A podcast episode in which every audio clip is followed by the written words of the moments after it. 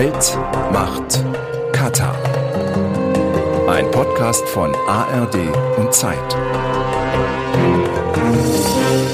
The winner to organize the 2022 FIFA World Cup is Qatar. Damals noch FIFA-Präsident Blatter macht's offiziell. Die Fußball-Weltmeisterschaft 2022 geht an, Surprise, Katar. Umarmung, Freudentränen. Die katarische Delegation ist komplett aufgekratzt. Diese Entscheidung grenzt an einen Skandal. Und wie die meisten kriege ich das damals mit und denke mir, hä, was soll das? Wieso kriegen die die Fußball-WM? Spielt in Katar überhaupt irgendwer Fußball? Der 2. Dezember 2010 hat das Land definitiv ins Zentrum unserer Aufmerksamkeit katapultiert. Katar ist im Sport und im Fußball auf jeden Fall ein Global Player, an dem man heute nicht mehr vorbeikommt. Fußballnation im Sinne von, dass sie aus dem Weltfußball nicht mehr wegzudenken sind, auf jeden Fall. Im Sinne von, dass da jetzt besonders viele Menschen Fußball spielen und sich dafür interessieren, das würde ich eher nicht sehen. Das sind Benedikt Nabben vom ARD-Politmagazin Report München und Fritz Zimmermann, Redakteur aus dem Investigativressort der Zeit. Die beiden sind, was Katar angeht, absolute Kenner. Was für eine Position will Katar im Weltfußball erreichen und warum überhaupt? Darüber spreche ich mit den beiden in dieser Folge von Geld, Macht, Katar. Ich bin Lena Petersen. Katar, ein sehr, sehr kleines Land, viel Wüste, kleiner als Schleswig-Holstein ähm, und hatte lange kaum Bezug zum Fußball, ist da irgendwie gar nicht in Erscheinung getreten. Warum hat denn das Land dann überhaupt angefangen, äh, da jetzt groß mitzumischen? Das ist keine einfache Frage. Da gibt es ganz, ganz viele Gründe. Und als allererstes gibt es dann natürlich die offizielle Begründung. Um, speaking about sport, there's a big passion about sport in my country.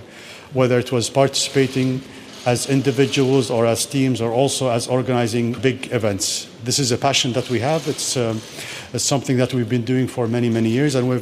Das ist der Emir von Katar bei seinem letzten Staatsbesuch in Deutschland.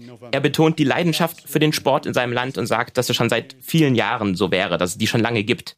Und da hat er auch sicherlich recht, wenn man sich anschaut, was in Katar passiert. Also Sport im Allgemeinen spielt in dem Land eine wichtige Rolle und gerade wenn man sich jetzt auch anschaut, was dort in den letzten Jahren entstanden ist, von Trainingszentren zu Turnieren, zu den Stadien hin, hat sich viel in dem Land getan und Katar stellt sich einfach immer besser auf und nicht nur im Fußball.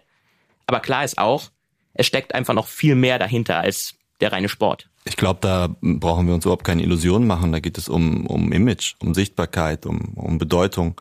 Die Fußball-Weltmeisterschaft ist eines der größten Sportereignisse der Welt. Äh, jedes Kind wird nach dieser WM das Land Katar kennen.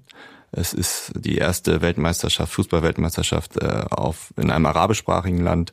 Es wird da sehr viel um, um Image, Gastfreundschaft und so weiter gehen. Also es geht eben nicht nur um Sport, sondern es geht um den Versuch, dieses Land in der Öffentlichkeit zu positionieren. Und genau in dem Zusammenhang fällt ja auch immer wieder der Begriff Sportswashing, also eine Art Reinwaschen, wie man es zum Beispiel auch beim Greenwashing von Unternehmen her kennt. I, I think you know the public is catching on to the efforts of authoritarian governments to sportswash their repression. Das ist Kenneth Roth, bis vor kurzem der Geschäftsführer von Human Rights Watch und er hat den Eindruck, dass die Öffentlichkeit das so langsam checkt, dass sie merkt, wenn autoritäre Regierungen versuchen, ihre Unterdrückung mit Hilfe des Sports in den Hintergrund zu drängen. And if you ask, you know, why did Beijing want to host the Olympics or why does Qatar want to host the World Cup? They're hoping for a big public relations boost so that when people think about them, they think about the glamour of an international sporting event not the nature of the government. Roth sagt, wenn man sich fragt, warum Peking zum Beispiel die Olympiade ausrichten wollte oder warum Katar jetzt die Weltmeisterschaft ausrichten will, dann sei das ganz klar, um einen riesigen Schub für die eigene PR zu bekommen.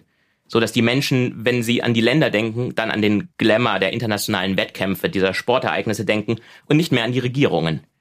Roth gibt dabei dem Internationalen Olympischen Komitee und auch der FIFA eine Mitschuld und sagt, dass die sich traurigerweise immer wieder gerne für dieses Sportswashing hergeben würden. Sportswashing, der Begriff ist mir neu, das Prinzip ist auf jeden Fall nachvollziehbar. Also das sind dann die Gründe Katars, groß mitzumischen. Das Interessante, äh, finde ich, am Fall Katar ist eben, dass es noch einen Schritt weiter geht. Also wir kennen das eben aus äh, Ländern wie Russland oder China, die ja aber schon mächtig sind, ja, also die auf der internationalen Ebene ein unheimliches Gewicht haben, dass die versuchen, sich über solche Ereignisse eben ein besseres Image zu verschaffen. Katar da geht es noch mal einen Schritt weiter. Da geht es am Ende auch um Politik. Also es geht nicht nur um ein besseres Image, sondern wirklich um harte politische Interessen. Ist denn Dreh- und Angelpunkt für all das dann die WM oder geht das Ganze dann auch noch einen Schritt weiter und Katars Einfluss ist auch noch an anderen Stellen deutlich spürbar? Was man sagen kann, ist, dass dieser Dezember 2010, äh, über den wir ja gerade schon gehört haben, dass das wie so eine Art Beginn von einer Entwicklung war, die wirklich an, an Fahrt gewonnen hat in den letzten Jahren und bei der es eben nicht nur um die WM geht, sondern wir in verschiedenen Bereichen ein starkes Engagement von Katar im Sport und vor allem im Fußball sehen. Und das, glaube ich, mit bekannteste Beispiel, über das wir hier sprechen können, ist eben Paris Saint-Germain, der Fußballverein aus der französischen Hauptstadt, Katar über eine staatliche Beteiligungsgesellschaft im Sommer 2011, also gutes halbes Jahr nachdem sie den Zuschlag für die WM äh, erhalten haben, steigen sie eben in Frankreich ein in den Hauptstadtclub und investieren seitdem mehr als eine Milliarde alleine in Spielerablösesummen und bauen sich da einen funkelnden, großen, bedeutenden Fußballclub mitten in Europa. Aber dass das jetzt äh, Milliardäre, Scheichs, Oligarchen, äh, Großinvestoren, dass die Fußballclubs übernehmen, das ist ja auch nichts Neues. Was steht denn da im Vordergrund? Ist das dann tatsächlich auch immer noch dieser ersehnte PR-Schub, über den wir vorhin gesprochen haben? Oder geht's da dann einfach auch darum, Geld zu machen? Du hast recht, es ist nichts Neues. Es gibt in, in der Premier League, in der englischen, gibt es Manchester City, die äh, aus Abu Dhabi gesteuert werden. Es gibt seit neuestem Newcastle United, die aus Saudi-Arabien gesteuert werden, also auch vom Golf. Es gibt äh, Chelsea, das lange Roman Abramowitsch gehörte, dem russischen Oligarchen, und der das zuletzt verkaufen musste. Das heißt, es ist nicht neu, dass reiche Menschen im europäischen Fußball Vereine besitzen. Bislang war das aber eher immer so eine Art Spielzeug, wenn man das so nennen will. Also es war von Menschen, die offenkundig nicht wussten, wohin mit dem Geld. Die haben sich dann eben einen Fußballclub gekauft.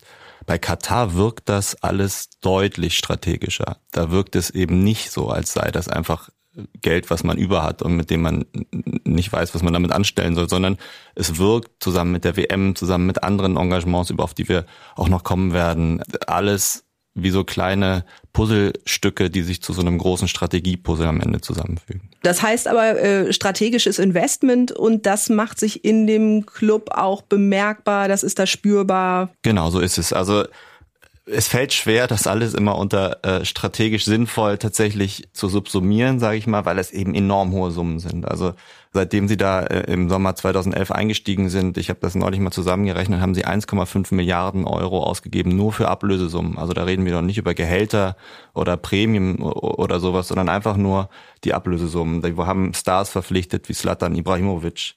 Kilian Mbappé, den französischen Superstar, der jetzt gerade im Sommer seinen Vertrag verlängert hat und jetzt nach Medienberichten 50 Millionen Euro netto im Jahr verdient und ein Handgeld von 300 Millionen nur für die Unterschrift bekommen hat. Dann haben sie Lionel Messi äh, verpflichtet, also Weltstars, die jetzt alle da in Paris spielen. Der Rekordtransfer des brasilianischen Fußballstars Neymar zu Paris Saint-Germain steht offenbar kurz vor dem Meldungen zufolge soll Neymar einen Fünfjahresvertrag bei Paris Saint-Germain schon unterschrieben Morgen schon soll Neymar mit großem Pomp in Paris empfangen werden. Für den Neuzugang wurden 222 20 Millionen Euro Ablöse gezahlt, die bisher höchste Transfersumme. Das ist was, woran selbst ich mich auch erinnere als Nicht-Fußballfan. Das war der komplette kapitalistische Exzess. Also es war ja auch das Gesprächsthema Nummer eins im Freundeskreis, in der Familie. Und es war auch die Sportmeldung überhaupt. Im August 2017 mit dieser gigantischen Summe wird der Brasilianer Neymar nach Paris geholt. 222 Millionen Euro. Also eine irre hohe Summe. Möglich macht es alles Katar. Hat sich denn diese unfassbar große Summe denn dann auch tatsächlich gelohnt? Hat Katar das sozusagen dann auch irgendwie wieder reingeholt? Naja, das ist eigentlich in erster Linie keine finanzielle Frage, ob sich das gelohnt hat. Weil es ist klar, der Verein, der hat sich total verändert. Der wurde viel erfolgreicher. PSG hat insgesamt zehnmal die französische Meisterschaft gewonnen und allein in den letzten zehn Jahren, seit Katar Eigentümer ist, äh, achtmal. Sprich, der Verein ist ein komplett anderer, die französische Liga steht viel mehr im Rampenlicht und vor allen Dingen ist aber Katar auf einmal im Zentrum der Aufmerksamkeit. Äh, man muss sich einfach nur einmal die Einkaufspolitik äh, anschauen. Das ist Guido Steinberg von der Stiftung Wissenschaft und Politik. Er ist Islamwissenschaftler und Katar-Experte. Und er hat eine ganz eigene Theorie, warum Katar so viel Geld in PSG investiert hat. Es ist höchst wahrscheinlich, äh, dass einer der großen Stars von Paris Saint-Germain auch einer der großen Stars dieser Weltmeisterschaft werden wird, äh, sei es nun Messi, Mbappé oder Neymar. Und ich glaube, dass Katar durchaus Wert darauf legt, äh, dass ein katarischer Angestellter derjenige ist, der am Ende den Weltpokal in die, in die Höhe rückt. Was Steinberg da sagt, zeigt eben diese Verschränkung dieser beiden Engagements, dass das nicht voneinander getrennt betrachtet werden sollte, sondern dass eben, man hört auch aus Katar selbst, dass Paris mittlerweile als so eine Art zweite katarische Nationalmannschaft wahrgenommen wird, also die durchaus stolz sind auf das Team. Und man eben sieht, dass das kein Zufall ist. Wenn man so Zeitachsen nebeneinander liegt, dann wird man ja oft schlauer und dass eben kein Zufall ist, dass im Dezember 2010 die WM kommt und im Sommer 2011 der Einstieg äh, bei Paris und dass eben jetzt über die Jahre so aufgezogen wird, dass jetzt, wenn die WM stattfindet, sehr wahrscheinlich ist, dass vielleicht der beste Torschütze für Paris spielt.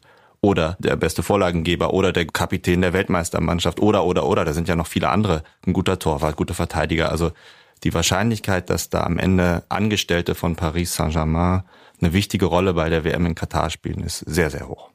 Aus der letzten Folge wissen wir, dass die Herrscherfamilie eine total große Rolle spielt, die Althanis. Ist das denn bei PSG, bei Paris Saint-Germain dann auch so? Sind dann auch sozusagen dort die Althanis in den Spitzenpositionen? Wer hat da den Hut auf? Nicht ganz, aber es wirkt tatsächlich so, als sei das so wichtig, dass man das eben nicht außer Hand gibt. Der Präsident von Paris Saint-Germain ist Nasser Al-Khalifi von dem es in Medienberichten heißt, dass er den Emir schon seit langem kennt, weil sie gemeinsam Tennis gespielt haben. Also offenbar, es gibt da keine offizielle Sprachregelung zu, aber offenbar ein enger Vertrauter des Emirs und als solcher äh, dann dort zuständig für das Projekt. Relaifi, den Namen habe ich auf jeden Fall schon mal gehört. Was ist das denn für ein Typ? Wie ordnest du den ein? Es ist gar nicht so einfach, weil der ähm, kein Mensch ist, der jetzt die Öffentlichkeit sucht. Also er ist bei diesen ganzen Präsentationen, wenn die neuen Spieler vorgestellt werden, da steht er dann schon daneben und hält das Trikot hoch. Aber es ist jetzt nicht so, dass man äh, relativ schnell an den rankommt oder der viele Interviews gibt oder so. Heißt das, ihr habt den während eurer Recherche auch irgendwann mal tatsächlich gesehen? Habt ihr irgendwie mit dem geredet? Ist der in Erscheinung getreten? Ja, wir wollten den unbedingt mal sehen und deswegen sind Benedikt und ich im März war das äh, in die Schweiz gefahren, ins Tessin ähm, da hat in Bellinzona, dort ist das Bundesgericht der Schweiz und dort stand El Khalifi tatsächlich vor Gericht. Also wir sind zu einem Prozess gefahren, wo er als Angeklagter erscheinen musste. Deswegen wussten wir, da ist er dann auch da und sind dann dahin gefahren. Worum ging es da in dem Prozess?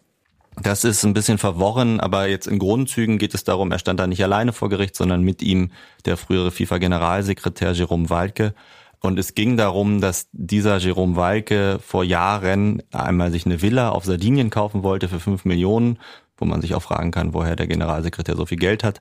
Er ist dann kurzfristig abgesprungen und hat die Villa an einen anderen Käufer weitergereicht und das war eben Nasser El-Khalifi.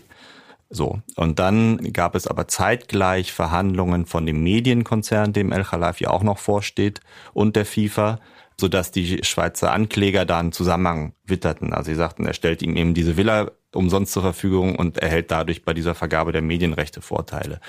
Also so eine Verschränkung von Interessen eigentlich. Im Grunde ermittelten sie wegen Bestechung äh, und als sie das anklagen wollten, kam es zu einem zu einer Einigung. Damals war in der Schweiz das ein sogenanntes Antragsdelikt. Das heißt, es brauchte eine Anzeige der FIFA, um das anzuklagen. Und die hat kurz vor Prozessbeginn diese Anzeige zurückgezogen gegen El Khalifi, weswegen dann nicht wegen Bestechung angeklagt wurde, sondern wegen einem anderen Tatbestand sogenannter ungetreuer Geschäftsbesorgung beziehungsweise Anstiftung zur ungetreuer Geschäftsbesorgung. Also sie haben dann versucht, über Umwege eine Anklage hinzubekommen, die aber jetzt in zweiter Instanz wurde El Khalifi auch freigesprochen, die also nicht, nicht erfolgreich war.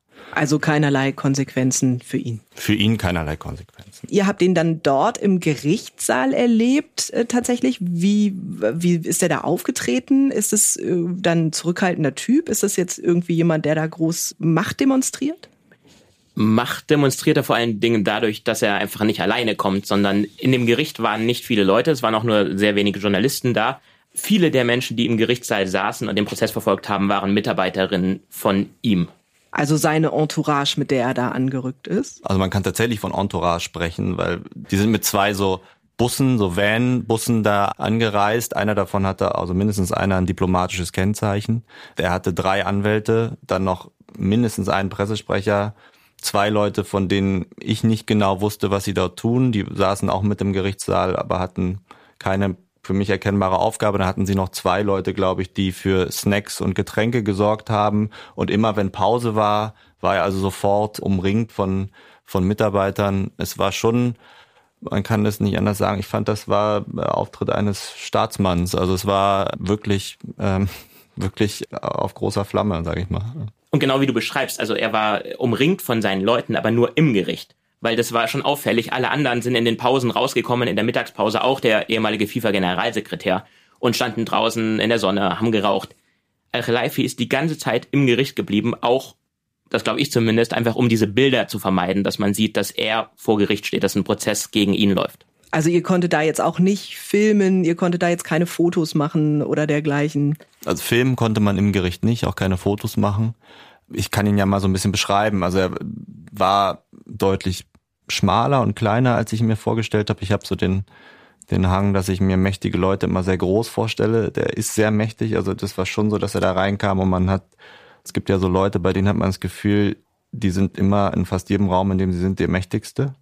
Und so ein bisschen so eine Aura hatte der, aber er war so ganz unscheinbar eigentlich relativ schlank, relativ klein, wirkte recht zurückhaltend. Also war jetzt keiner, der Füße auf den Tisch gelegt hätte oder, oder so sehr, sehr freundlich zu allen. Also es war schon sozusagen sehr, sehr kontrollierter Auftritt und trotzdem war irgendwie klar, der hat einfach Macht. Der vereint viele, viele, viele Funktionen in sich, was dann auch festgestellt wurde in einer einigermaßen skurrilen Szene vor Gericht. Es gibt ja dann immer den Moment bei solchen Gerichtsprozessen, wo die berufliche und persönliche Situation der Angeklagten erörtert wird. Also wo wohnen die, was arbeiten die und so weiter. Und bei ihm ging es dann darum, was er arbeitet. Und dann wurde eben aufgezählt, seine ganzen Funktionen. Er ist zum einen Chef des QSI, des katarischen Sportinvestmentfonds. Er ist im Vorstand des gesamten katarischen QIA, Katarisch Investment Authority.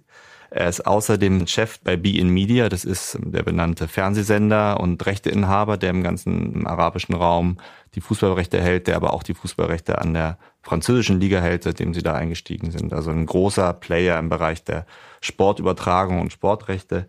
Er ist Präsident von Paris Saint-Germain. Er ist Mitglied äh, in den höchsten Entscheidungsorganen der UEFA, der Europäischen Fußballorganisation und des, der französischen Fußballliga und er ist Vorsitzender der Europäischen Clubvereinigung, der größten Clubs in Europa.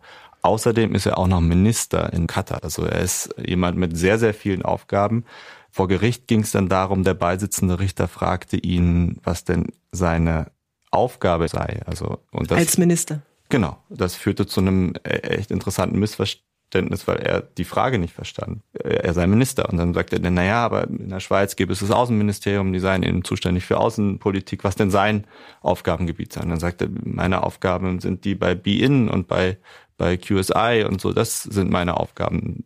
Und er sei auch kein Politiker und er wolle auch keiner sein. Ja, also es war eine, war eine echt interessante Situation, weil so klar wurde, wie viele verschiedene Funktionen sich in dieser einen Figur bündeln und wenn man mal noch eine Ebene höher geht, versteht man, okay, dieses ganze Projekt von Katar, das äh, bündelt sich in ihm und das hat geklappt. Also der Mann ist jetzt zehn Jahre, gut zehn Jahre nach dem Einstieg bei Paris Saint-Germain, ist der einer der wichtigsten Menschen im europäischen Fußball.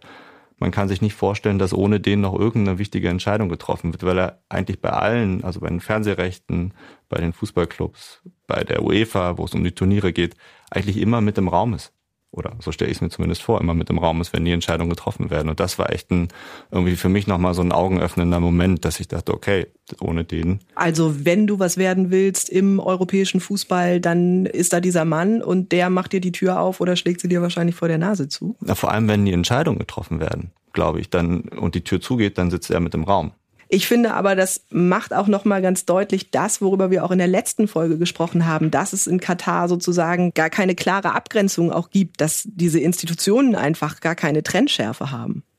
Den Eindruck, den hatte ich in dem Prozess auch total gewonnen, vor allem als es immer um diesen Punkt ging, sein Ministeramt. Also da ging es auch drum, ob er ein Ministerium habe, ob er da Mitarbeiter habe. Und dann hat er ja auch angefangen aufzuzählen, dass er in seinen verschiedenen Unternehmen Mitarbeiter habe und die alle für ihn arbeiten und er halt Minister sei. Also das wirkte auf mich so ein bisschen wie, als ob das quasi ein großes Ganze sei. Katars Einfluss wächst. Auch die Tatsache, dass in ein paar Wochen die WM in Katar startet, ist ja auch Zeichen dafür, dass diese Strategie aufgeht tatsächlich. Nun gibt es ja aber viele Leute, die das absurd finden, viele Leute vielleicht auch, die das gut finden, weil es jetzt tatsächlich das erste Mal im Mittleren Osten stattfindet, aber es gibt ja auch total viele Kritiker. Wie geht Katar mit dieser Kritik denn dann um? Merken die das überhaupt, dass es da Leute gibt, die sagen, finden wir alles andere als gut? Merkt das Land das überhaupt? Das interessiert die. Wir haben ja vorhin schon erklärt, dass ganz viel ums Image, ums Prestige geht und die schauen sich genau an, was woanders passiert. Also das bekannteste Beispiel ist wahrscheinlich Theo Zwanziger, der DFB-Präsident von 2006 bis 2012 war. Er war damals lautstarker Kritiker und hat laut Presseberichten sogar gefordert, Katar die WM wieder zu entziehen. Und inzwischen hat die Nachrichtenagentur AP berichtet, dass es angeblich eine amerikanische Firma gegeben haben soll, die für viel Geld darauf angesetzt wurden, um Zwanzigers Meinung hinsichtlich der WM in Katar zu verändern dass 20er nicht mehr als Kritiker der WM auftritt, sondern sogar den, den Aspekt sieht, dass man nur über die WM auch Wandel in dem Land erreichen könne. Und diese Firma, das ist ein Unternehmen, was angeblich von einem ehemaligen amerikanischen Geheimagenten gegründet wurde, die soll verschiedene geheimdienstliche Methoden angewendet haben. Dabei sollen sie ein Netzwerk aufgebaut haben, es heißt den DFB, die FIFA und sogar seine Familie zu beeinflussen, um im Endeffekt die Meinung von 20er über die WM-Vergabe an Katar zu verändern. Äh, ich selbst habe es unmittelbar nicht bemerkt, aber ich glaube, das ist auch das Perfide an diesem System, äh, dass man eben ein Umfeld gestalten kann, die es zum Teil auch nicht gemerkt haben, dass sie hier zum Instrument ähm, einer äh, Firma geworden sind, die eben einen bestimmten Zweck erreichen will, nämlich nun einen ähm, der stärksten Kritiker Katars in eine Richtung zu bewegen, ohne dass er es vielleicht merkt dass er jetzt zum glühenden Fan von Katar wird. Ob das, was die Nachrichtenagentur AP berichtet, letztendlich wirklich genauso passiert ist, das wissen wir nicht. Zwanziger, der hat ja selber die Unterlagen sehen können, auf denen diese Berichterstattung beruht. Und er wirkte in dem Interview schon sehr angefasst. Also das lässt einen natürlich nicht kalt, wenn so eine Geschichte im Raum steht. Auf mich wirkt er ein bisschen so, als ob er jetzt auch versucht, mit der Geschichte abzuschließen. Aber gleichzeitig war er schon auch so ein bisschen enttäuscht, dass manche Leute sich bis heute nicht zu den Vorwürfen geäußert haben. Und ich bin auch ein bisschen traurig, dass der DFB bis heute, auch der neue Präsident, noch nicht ein einziges Wort dazu gefunden hat. Anscheinend ist das in der Welt des Fußballs alles normal. Für mich hört sich das richtig, richtig schlimm an, weil ich auch denke, wäre ich Theo 20er, ich wäre eine paranoide Person. Wie stuft ihr das denn ein, diesen ganzen Vorfall oder diese ganze Berichterstattung auch, die es dazu gab? Ich muss sagen, dass mich das ein bisschen ratlos zurückgelassen hat, als ich das Anfang des Jahres las, weil, also wie du schon sagst, wenn die Vorwürfe zutreffen, also wenn das tatsächlich so geschehen ist und auch nur in Ansätzen so geschehen ist, dann blickt man da ja einen Abgrund, ja, weil, weil es ja vollkommen berechtigte Kritik gibt, die auch geäußert werden darf. Und wenn man da dann so gegen vorgeht, dann ist das ja etwas, zumindest etwas, was ich mir nicht wünsche für eine Gesellschaft, in der ich lebe. Am Ende muss man sagen, dass wir nicht genau wissen, was wirklich ausgeführt worden ist. Also der, der Chef dieser Firma, die diesen Auftrag erhalten haben soll, hat gegenüber der Nachrichtenagentur AP von falschen Informationen gesprochen und von nicht identifizierten Quellen. Ähm, also der hat die Vorwürfe bestritten. Und wir haben ja auch selbst die Firma angeschrieben und nach den Vorwürfen befragt und auch die katarische Botschaft, aber da kam von beiden Seiten bisher keine Antwort. Und man muss auch sagen, dass das Ergebnis, also das gewünschte Ergebnis auch nicht eingetreten ist. Also Theo 20er äußert weiterhin Kritik. Ich, ich äh, habe immer klar gesagt, dass Katar ein Krebsgeschwür des Weltfußballs ist. Nach dieser Äußerung wurde 20er dann von Katar verklagt, hat aber gewonnen und darf diese Kritik äußern. Und 20er ist ja bei weitem nicht der einzige äh, Mensch in der Fußballwelt, der Kritik an dieser WM und an dem Gastgeberland äußert.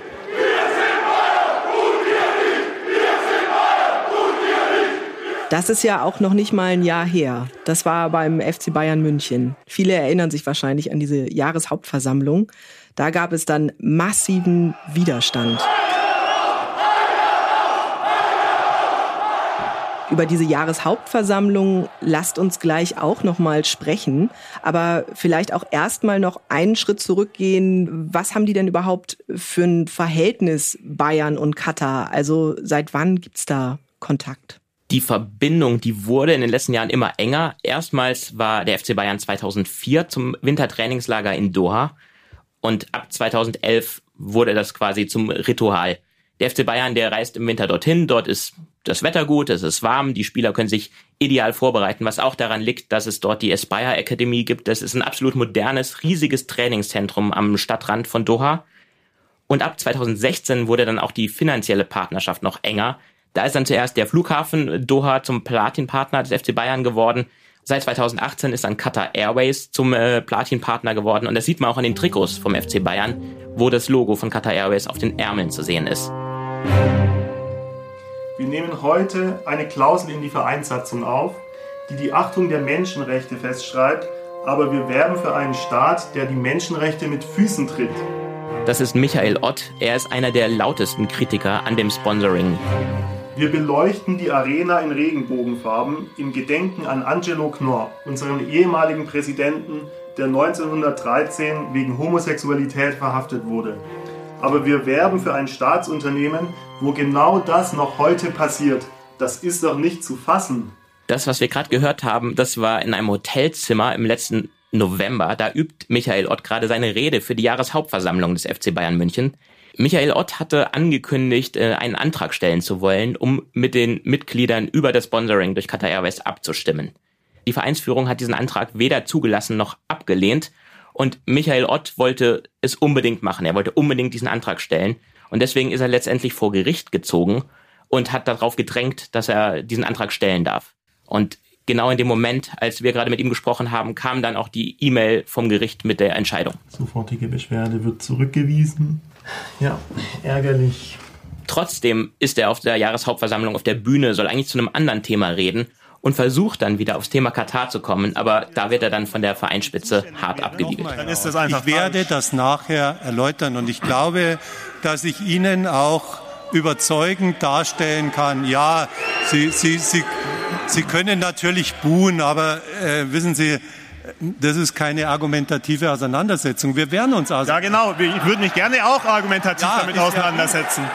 Naja, an dem Abend selber wurde gar nicht über das Thema Katar diskutiert. Also da gab es keine Konsequenzen, außer dass die Fans am Ende wirklich stinksauer waren, weil sie gerne über das Thema diskutiert hätten, weil Ott viel Rückhalt in der Halle hatte und am Schluss dann äh, die Fans aufgestanden sind und gegen den eigenen Vorstand skandiert haben. Man will ja wahrscheinlich auch, dass die eigenen Fans, dass die eigenen Mitglieder den Verein irgendwie tragen. Man will ja eigentlich wahrscheinlich auch eine andere Stimmung als die, von der wir da jetzt hören. Was für Konsequenzen hatte das denn noch? Hat man da versucht, dann auch irgendwie wieder zu schlichten, die einzelnen Seiten irgendwie doch wieder so ein bisschen zusammenzuführen? Naja, die Verantwortlichen beim FC Bayern waren, würde ich jetzt mal sagen, in einem klassischen Dilemma. Also einerseits hatten sie einen machtvollen Sponsor, den sie nicht verprellen wollten. Gleichzeitig hatten sie äh, signifikante Teile der eigenen Anhängerschaft, die ähm, dieses genau diesen Sponsor sehr kritisch sahen und ähm, haben dann, würde ich fast sagen, zu einem klassischen Mittel gegriffen, nämlich äh, einem äh, runden Tisch und haben diesem Sommer in der Allianz Arena, dem Stadion der Bayern, einen runden Tisch veranstaltet, wo sie Kritiker eingeladen haben, die Vereinsspitze war und äh, eben auch Vertreter aus Katar. Wir als Presse, wir durften nicht zum runden Tisch, aber es gab einen Livestream vom FC Bayern München und auch die Töne, die wir jetzt hören, die sind aus diesem Livestream.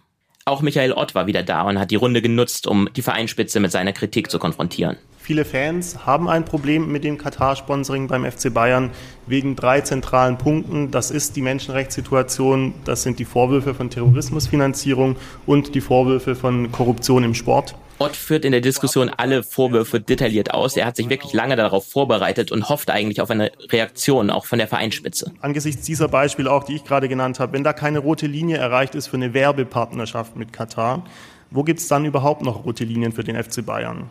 Eine direkte Antwort von der Vereinsspitze kriegt Ott erstmal nicht. Stattdessen antwortet der ehemalige Außenminister Sigmar Gabriel.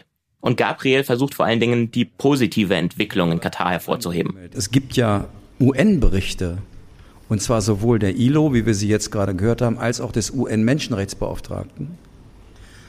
Die sagen, ohne die Weltmeisterschaft wäre der Fortschritt überhaupt nicht so weit, wie er heute ist. Also insofern, wenn jemand sagt, es gab den nicht, oder jemand sagt, der Sport hat damit nichts zu tun. Die, die sich damit befasst haben, sagen, es gibt es nur deshalb. Dass es Fortschritt gegeben hat, darüber waren sich auch die anwesenden Vertreter von den äh, NGOs einig. Allerdings unklar, inwieweit die WM der ausschlaggebende Grund für diese Veränderung ist Und es wurde auch immer wieder darauf hingewiesen, dass es einfach noch längst nicht abgeschlossen ist und der Prozess der Verbesserung weitergehen muss. Dass Sigmar Gabriel da jetzt plötzlich mit in der Runde sitzt, es geht um Fußball, es geht um Sponsoring, finde ich ein bisschen merkwürdig, dass der da jetzt irgendwie auch mit eingeladen wurde. Wie seht ihr das? Ist das jetzt, äh, also nur mein Empfinden oder seht ihr das auch, dass das eigentlich ein bisschen schräg ist, dass äh, er da jetzt Teil dieser Runde ist?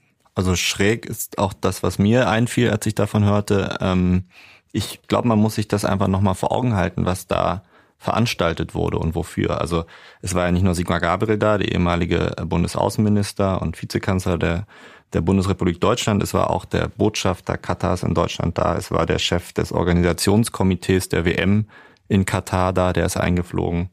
Es waren Vertreter verschiedener NGOs, unter anderem von Amnesty International da. Es war Oliver Kahn da, der Vorstandsvorsitzende des FC Bayern, der Präsident, äh, Herr Heiner. Und moderiert wurde das Ganze von Christoph Heusgen, dem langjährigen außenpolitischen Berater der Bundeskanzlerin Angela Merkel. Also es war schon unheimlich was aufgefahren. Dafür, schweres Geschütz. Schweres Geschütz, wenn man sich noch mal, auch nochmal vor Augen hält, worum es ging. Nämlich um den Ärmelsponsor des FC Bayern. Also das ist ein kleines Logo, was auf dem Oberarm der Trikots drauf ist. Und der FC Bayern ist der mit Abstand größte Verein in Deutschland, Fußballverein einer der fünf wichtigsten Clubs in Europa und der hat nun wirklich keine Probleme, Sponsoren zu finden. Also die könnten, wenn die heute sagen würden, wir nehmen jemand anderen, dann hätten die sofort Angebote. Ja. Das heißt, das ist schon auch eine Machtdemonstration gewesen von Katar. So interpretiere ich das zumindest. Also es zeigt, wie wichtig Qatar ist oder Qatar Airways in dem Fall das Staatsunternehmen, dass man eben nicht einfach sagt, ja, dann lassen wir es halt mit denen, sondern dass man versucht, dieses Sponsoring in irgendeiner Form zu verteidigen oder den Kritikern den Wind aus den Segeln zu nehmen oder sie durch Umarmen verstummen zu lassen. Ja, also aus meiner Sicht eine, eine Demonstration von Einfluss. Das heißt, man will sich das oder darf sich das vielleicht mit Katar auch auf gar keinen Fall verscherzen. So würde ich das lesen. Ja, also ich habe keine andere Erklärung dafür, dass für einen vergleichsweise unwichtigen Bereich, also das Ärmelsponsoring, so ein Aufriss gemacht wurde. Also ich kann mir das nicht anders erklären, als dass es ein Zeichen dafür ist, wie mächtig es ist, das Land und wie, wie sehr die Bayern darum bemüht sind, sich eben nicht mit denen zu verscherzen. Aber das ist ja dann tatsächlich auch der Moment, wo es auch überhaupt nicht mehr um PR geht. Also es geht ja tatsächlich nicht mehr um diesen Unternehmensnamen auf dem Ärmel, sondern das ist ja dann tatsächlich auch Einfluss. Und damit ist ja Bayern dann wahrscheinlich auch nicht alleine, wenn Katar jetzt schon so ein krasses Standing hat in Europa, im europäischen Fußball. Ja, also mir sind jetzt keine anderen Konflikte in dem Ausmaß bekannt, aber Qatar Airways, ich habe hier so eine Liste, wo die überall in den vergangenen Jahren Sponsor waren. Also da geht's dem FC Barcelona, weiteren der größten Vereine Europas. Auch Boca Juniors in Argentinien, AS Rom in Italien, Bayern, Paris Saint-Germain, dann in der NBA, Brooklyn Nets. Also da reden wir jetzt nur über, über die Fluglinie. Also das heißt, dieser Versuch oder die, der, das Vorgehen durch ein Sponsoring in verschiedene Vereine, verschiedene Länder einen Fuß zu kriegen, der, der beschränkt sich nicht auf München. Und da sind wir dann vielleicht auch äh, bei einem Punkt, den wir zu Beginn des Gesprächs mal gestreift haben, also bei der Frage, geht es nur um PR und Image oder geht es um das Sportwashing ähm, oder geht es möglicherweise um eine weitere Dimension? Und da würde ich gerne nochmal auf den Punkt kommen, nämlich auf das Strategische, also sozusagen das Vorgehen, was dahinter steht, hinter dem, wo wir jetzt, wo wir jetzt angekommen sind. Also, dass das eben jahrelang vorbereitet wurde. Ich habe mit einem Professor, Daniel Reiche heißt er, einem deutschen Professor, der in Doha an der Georgetown University lehrt, gesprochen und der beschreibt Sport als einen der, der sozusagen Bereiche neben Energie, zum Beispiel oder Diplomatie, wo Katar gezielt versucht, an Gewicht zu gewinnen, an Einfluss zu gewinnen. So beschreibt er das, dass das eben eine Nische sei oder ein Hebel ist, über den sie ihr eigenes Gewicht auf internationalem politischen Parkett äh, erhöhen können. Das heißt, den Einfluss verstärken und die Sichtbarkeit erhöhen. Das heißt, diese Grundangst, irgendwann mal überrannt zu werden oder angegriffen zu werden, dass diese Angst auch begegnet wird durch dieses wirklich extrem strategische, starke Engagement im europäischen oder im Weltsport, weil es eben Katar ein Gewicht verleiht, was es eigentlich aufgrund der eigenen Größe und so weiter nicht hat. Ist denn dann die WM da der große Tusch? Ist Katar jetzt da, wo es hin will? Und danach wird es dann vielleicht auch ein bisschen ruhiger um das Land. Wir werden uns vielleicht nach der WM weniger mit Katar auseinandersetzen? Was denkt ihr?